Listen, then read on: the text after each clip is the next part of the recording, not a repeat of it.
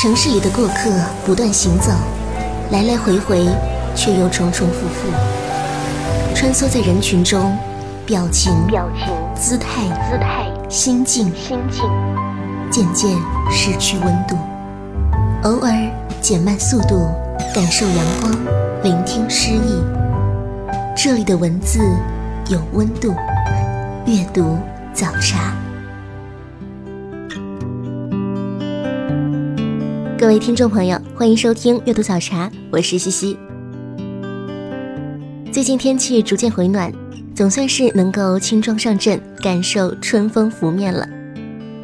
春日里最适合的活动莫过于外出踏青，迎着微风，看看小花小草，阅读野餐，感知生机勃勃的大自然。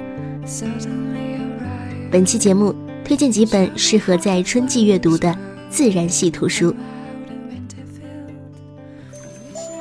小草钻出大地，鲜花含苞待放，小鸟换上新的羽毛，孩童放飞梦的风筝。你看，春天已经来到。阅读早茶，自然系书单，送你一抹绿。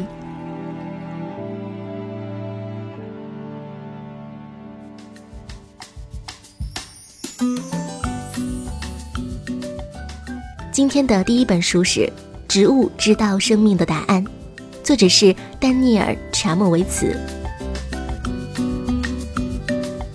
作者成长于美国宾夕法尼亚州，大学就读于哥伦比亚大学，并在耶路撒冷希伯来大学获得遗传学的哲学博士，现任以色列特拉维夫大学植物生物科学中心主任。他对植物和果蝇的研究成果曾发表在顶级科学期刊上，《植物知道生命的答案》是他多年的研究成果。捕蝇草是怎样知道闭拢叶子的时机的？它真的能够感觉到昆虫微小细长的腿吗？樱花树又是怎样知道何时应该开花的？它们真的能够记住天气吗？几个世纪以来，我们不断惊讶于植物的多样性和形态。著名的生物学家丹尼尔·查姆维茨在《植物知道生命的答案》这本书中，对植物如何体验世界给予严谨而引人入胜的简介，包括他们所看到的颜色，还是他们所遵守的时刻表。通过着重介绍遗传学等领域的最新研究成果，作者带领我们走进植物的内在世界，把他们的感受和人类感觉做对比，揭示出。我们和植物的共同之处比你知道的更多。英国皇家植物园秋园主任斯蒂芬评价说：“植物知道生命的答案，生动雄辩又具有科学准确性，浅近易读。如果你对地球生命感到好奇，而且正在寻找一本能给人深刻印象的、介绍数百年来有仔细的科学实验所揭示的植物生活的书。”那么，我把这本迷人的书推荐给你。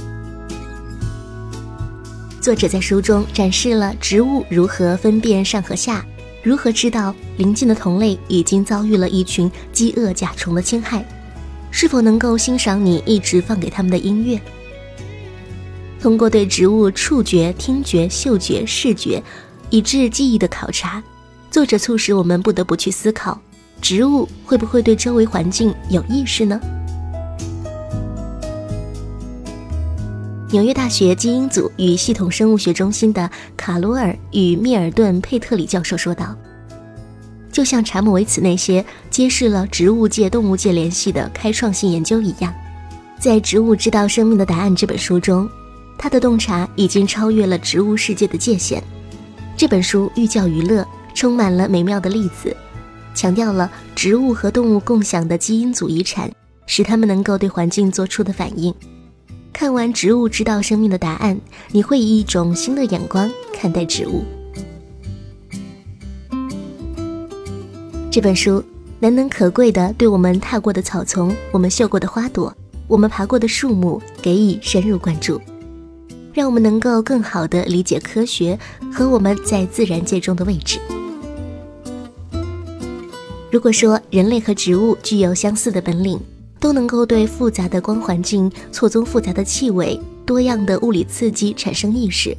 如果人类和植物都具有偏好性、都有记忆的话，我们能把植物当成是和我们一样的生物来看吗？植物知道生命的答案后记中写道：“我们必须知道的一件事情是，从一个广泛的层次来说，和我们有相同生理特征的不仅仅是黑猩猩和狗，还有秋海棠和巨山。当我们凝视盛开的玫瑰树时。”应该把它看成是失散已久的堂兄弟，知道我们能够像他那样察觉复杂的环境，知道我们和他拥有相同的基因。当我们打量一棵在墙上攀爬的常春藤时，我们也要知道，如果不是远古时代发生的一些不可预料的事情，我们也可能免不了在墙上攀爬的命运。我们看到的是我们自己演化的另一种可能结局。在大约二十亿年前分道扬镳的演化路线的结局。所以，当你下一次在公园漫步时，不妨花几秒钟时间自问一下：草坪上的蒲公英看到了什么？草又闻到了什么？所以，触摸树的叶子吧，你知道它会记得自己被触摸过，但是这棵树不会记住你，反而是你记住了这棵树。此生此世都会对他留有记忆。适合春季阅读的自然系图书，少不了那些清新可爱的绘本。接下来分享的书是《遇见春天》。一只初次遇见春天的小熊，会发生怎样有趣的故事呢？《遇见春天》带你去探索答案。一本带给孩子喜悦的春天绘本。作者袁金子，出生于日本东京，毕业于和光大学艺术专业。一九七八年获得 KFS 儿童图书部门大奖。主要作品有《迷侦探多吉》《小熊贝鲁和小虫糖糖》系列。绘本作品有《森林的约定》《森林伙伴的生日》《晚安的礼物》《三胞胎小兔子布丁》《蛋挞蛋糕卷今天过生日》等。遇见春天的内容讲述了双胞胎小熊马库和马塔第一次从冬眠中醒来，期盼着春天的到来。春天到底是什么？听了熊爸爸和熊妈妈的话，也听不明白，于是他们自己出去寻找春天。这是一本适合在春天到来时亲子共读的绘本，画面设计优美，颜色生动。封面上的两只双胞胎小黑熊，黄色蝴蝶，粉色花朵，绿色小草，很快能够让小读者感受到春天的氛围。整个故事的发展不仅由图画和文字共同推进，字体色彩也起到了讲述作用，让小读者随着主人公两只小黑熊一起在书中寻找春天。故事从开始到二十五页，图文以黑白为主。二十六页，春天由远及近走进我们的视野。二十七页，春天正式呈现。二十八页至故事结束，色彩逐渐丰富，春天完整的盛开。在文字部分，所有的“春天”二字都使用粉色，与最后一页开满粉色花朵的场景相呼应。春天从点滴的预告，逐渐过渡到充满整个世界。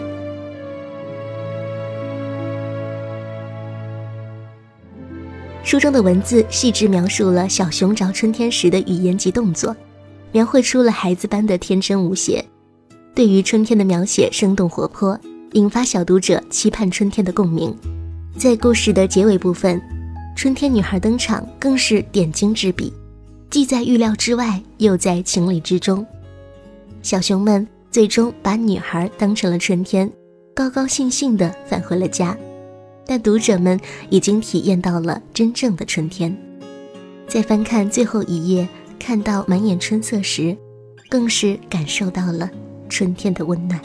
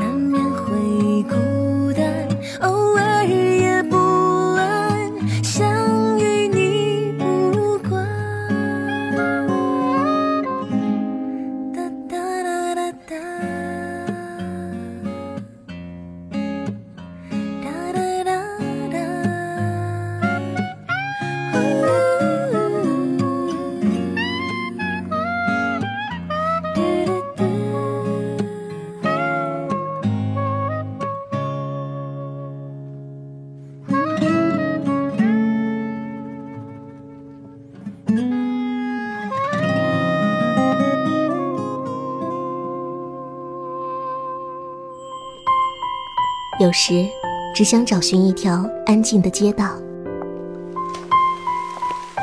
随意翻开某一本书，忘记时间，忘掉烦恼。在您耳边的是阅读早茶。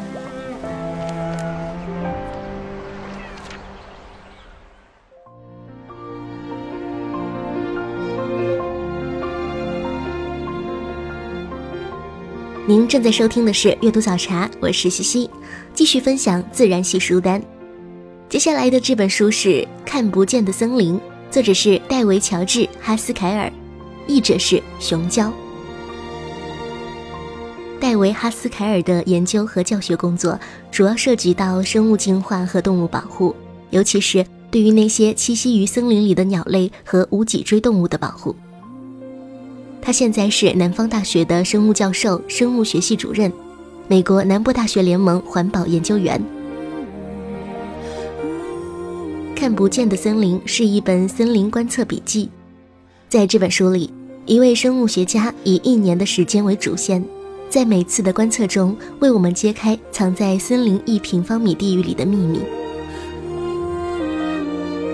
在这本完全原创的书里。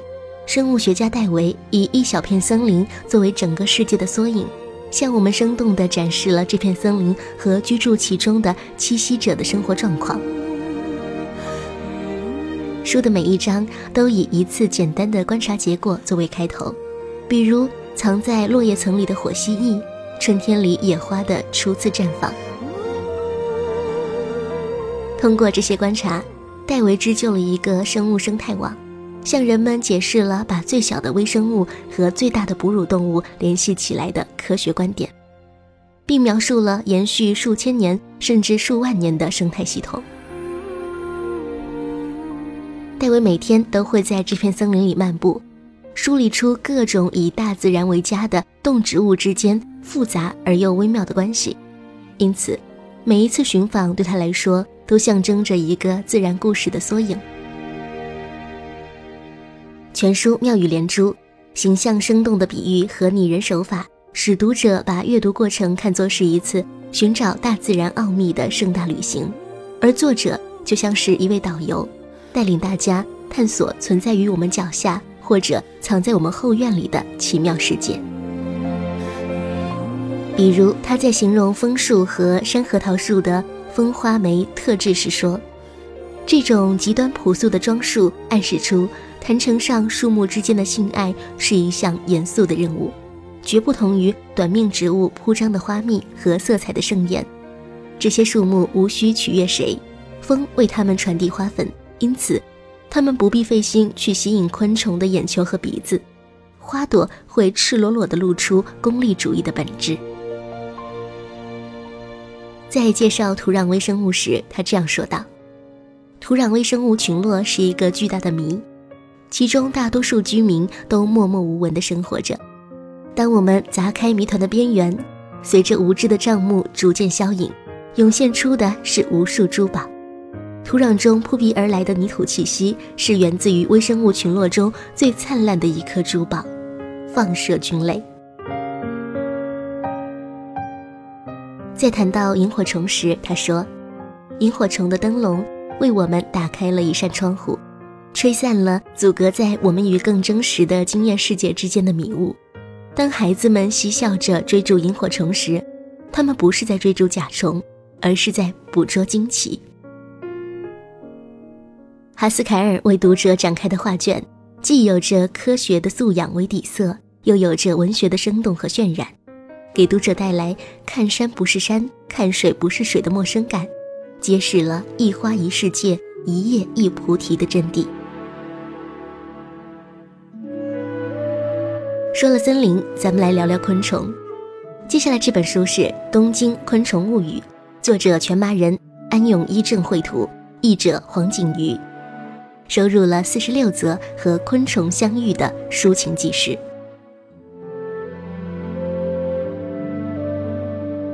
全麻人，一九五六年出生于东京，昆虫爱好者，著名的专栏作家，著有《东京二十三区物语》《B 级新闻图鉴》《东京脚踏车日记》等书，现投身于旅行纪录片的制作。插图作者安永一正，一九五三年出生于东京，长期从事于绘本创作，善于以精致的笔触描述自然生态。《东京昆虫物语》不是一本纯粹的昆虫科学介绍，作者喜欢的是那些出现在街道或者生活场景当中的昆虫。昆虫虽小，却凭借着它的轻盈灵动，拥有着不少人的喜爱。拥有审美称的柑橘凤蝶，寄来林先生的惠姑，喜欢待在浴室瓷砖上的皂马，传说中抓了会遭天谴的黑翅加葱。黑底白条膀如恶魔斗篷的银蛾，怪兽哥斯拉原型大水青蛾，全身散发金属光泽的日本虎甲虫，以及男生昆虫迷最爱的独角仙和锹形虫。作者带领我们走进一九五零一九六零年代的东京，将小男孩和昆虫之间的美好相遇画成动人的昆虫记事。细腻的自然观察，怀旧的人文笔触，搭配写实细致的手绘昆虫图，简明的外观习性解说，与你一起重现儿时记忆。全麻人在《东京昆虫物语》的序言中写道：“在难以入眠的夜晚，我常常会回想起那些浮现在记忆底层儿时的情景。”马路上奔驰的老式公车，巷子里用泵挤水的水井，和室里左右转动的电风扇，在这些浮世风景中，不时闯入许多各式各样的小昆虫。我还记得神经先生家里的无花果树上有好几只天牛，派出所后面的蓄水池上有绿胸燕蜓飞来飞去，晚上在餐厅看巨人队比赛时，会有叩头虫。或青铜金龟飞进来，而白刃蜻蜓飞进侧廊，在玻璃门上发出啪沙啪沙声的那一幕，也令我难以忘记。昆虫爱好者有很多种，勉强说起来，我可以算是讲究情调型的吧。我最喜欢那些出现在街道或者生活场景中的昆虫，好比一到夏季，在没什么特别的电线杆上，总会有蝉在鸣叫着。就像这样，电线杆与蝉，两者的搭配很美。我以出生地东京为背景，写下了许多昆虫的故事。书中还配有安永一正先生手绘的精美插图，一只只仿佛真的昆虫现身书里般栩栩如生，为本书增色不少，成为一本很美的图鉴。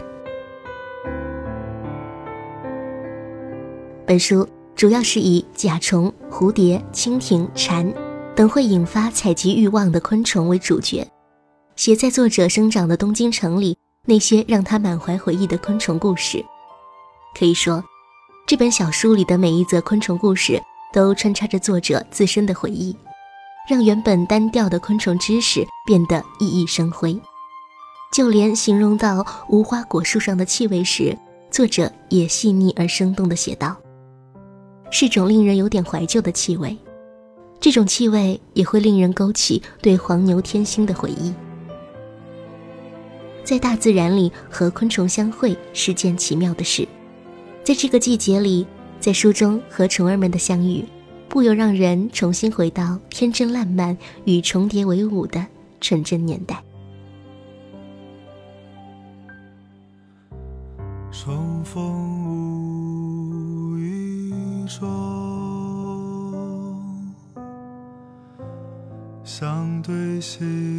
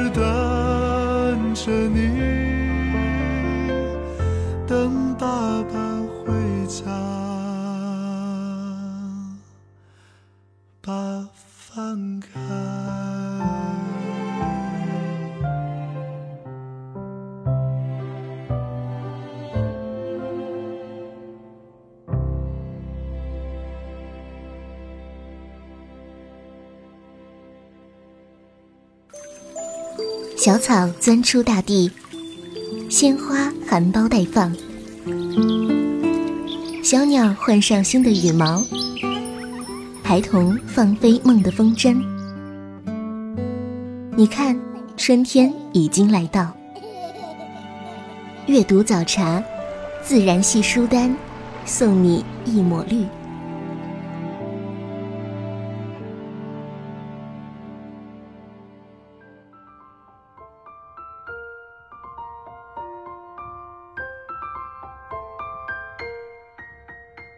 继续分享今天的书单。接下来这本书是《大自然笔记》，作者任重，本职工作室室内设计师，业余爱好过多，以读书、集邮、画画、摄影为主，醉心于大自然的花鸟虫鱼、风花雪月。《大自然笔记》按照七十二物候，按月记录了一年中自然里的各种生物。配以作者手绘的色彩缤纷的插图。上海周边公园和郊外的昆虫、蚊蝇、鸟类、种子、植物，在作者笔下都栩栩如生，忠实地展现了在神奇自然当中各类生物按照四季变化而消长生息的过程。自然的美变化万千，周而复始，它们大隐于世，又真真切切地隐藏在我们身边。还有多少美是我们从未发现的？让我们跟着《大自然笔记》一起，开始和自然的奇妙约会，进入一段充满花香、鸟语和闲适的旅程吧。当我们在为工作而烦恼、为生活而忧心时，还有这样一片天地，静默地守候在你身边，等待你去发现。从办公室窗前到小区。从校园行道树风景到雨后公园的奇迹，从偏僻山野到喧嚣都市，用眼睛和心灵观看和感悟自然当中的昆虫、鸟类、植物，让我们发现所有珍贵而不被留意的美，找回失落已久的安宁和愉悦。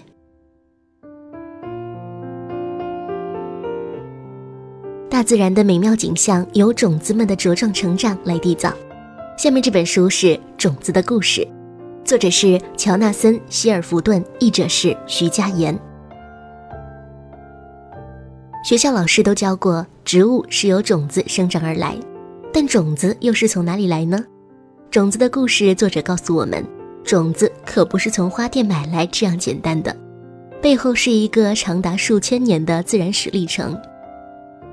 从一粒撒在贝果上的芝麻。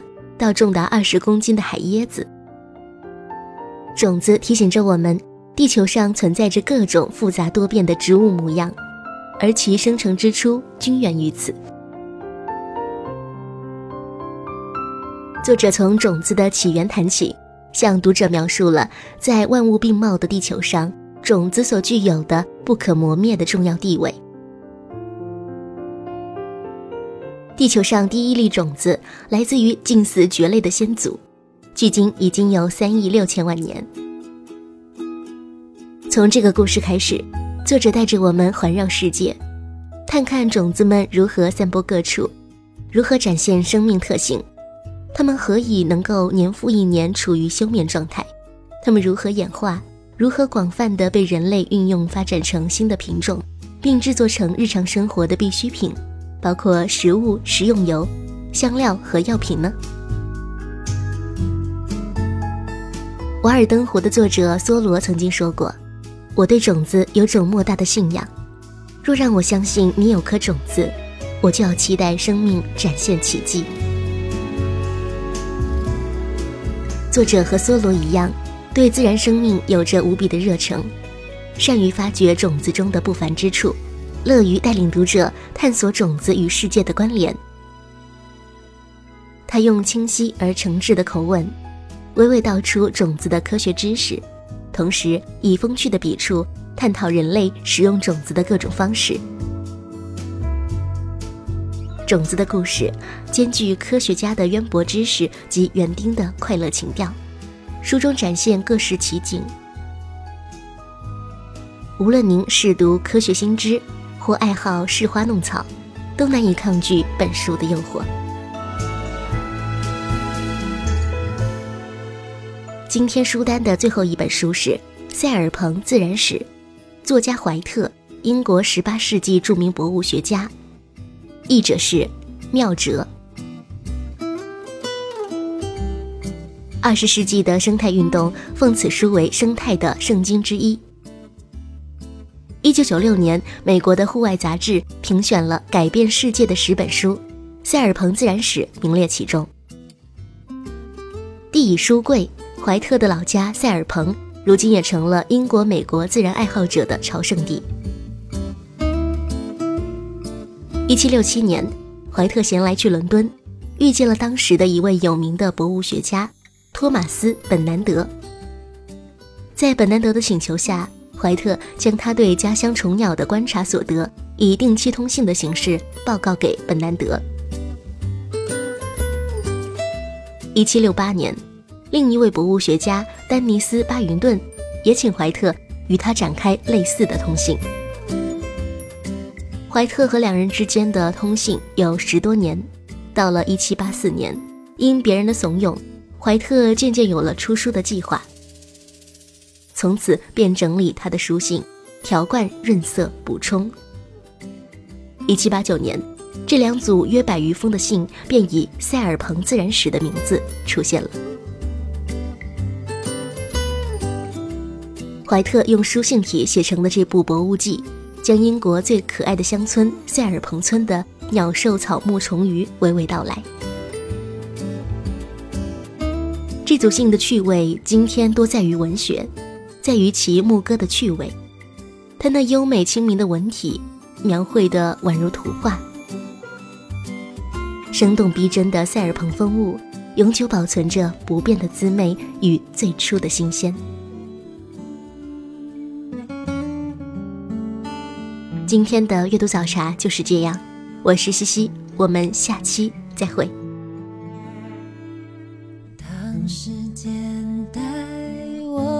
我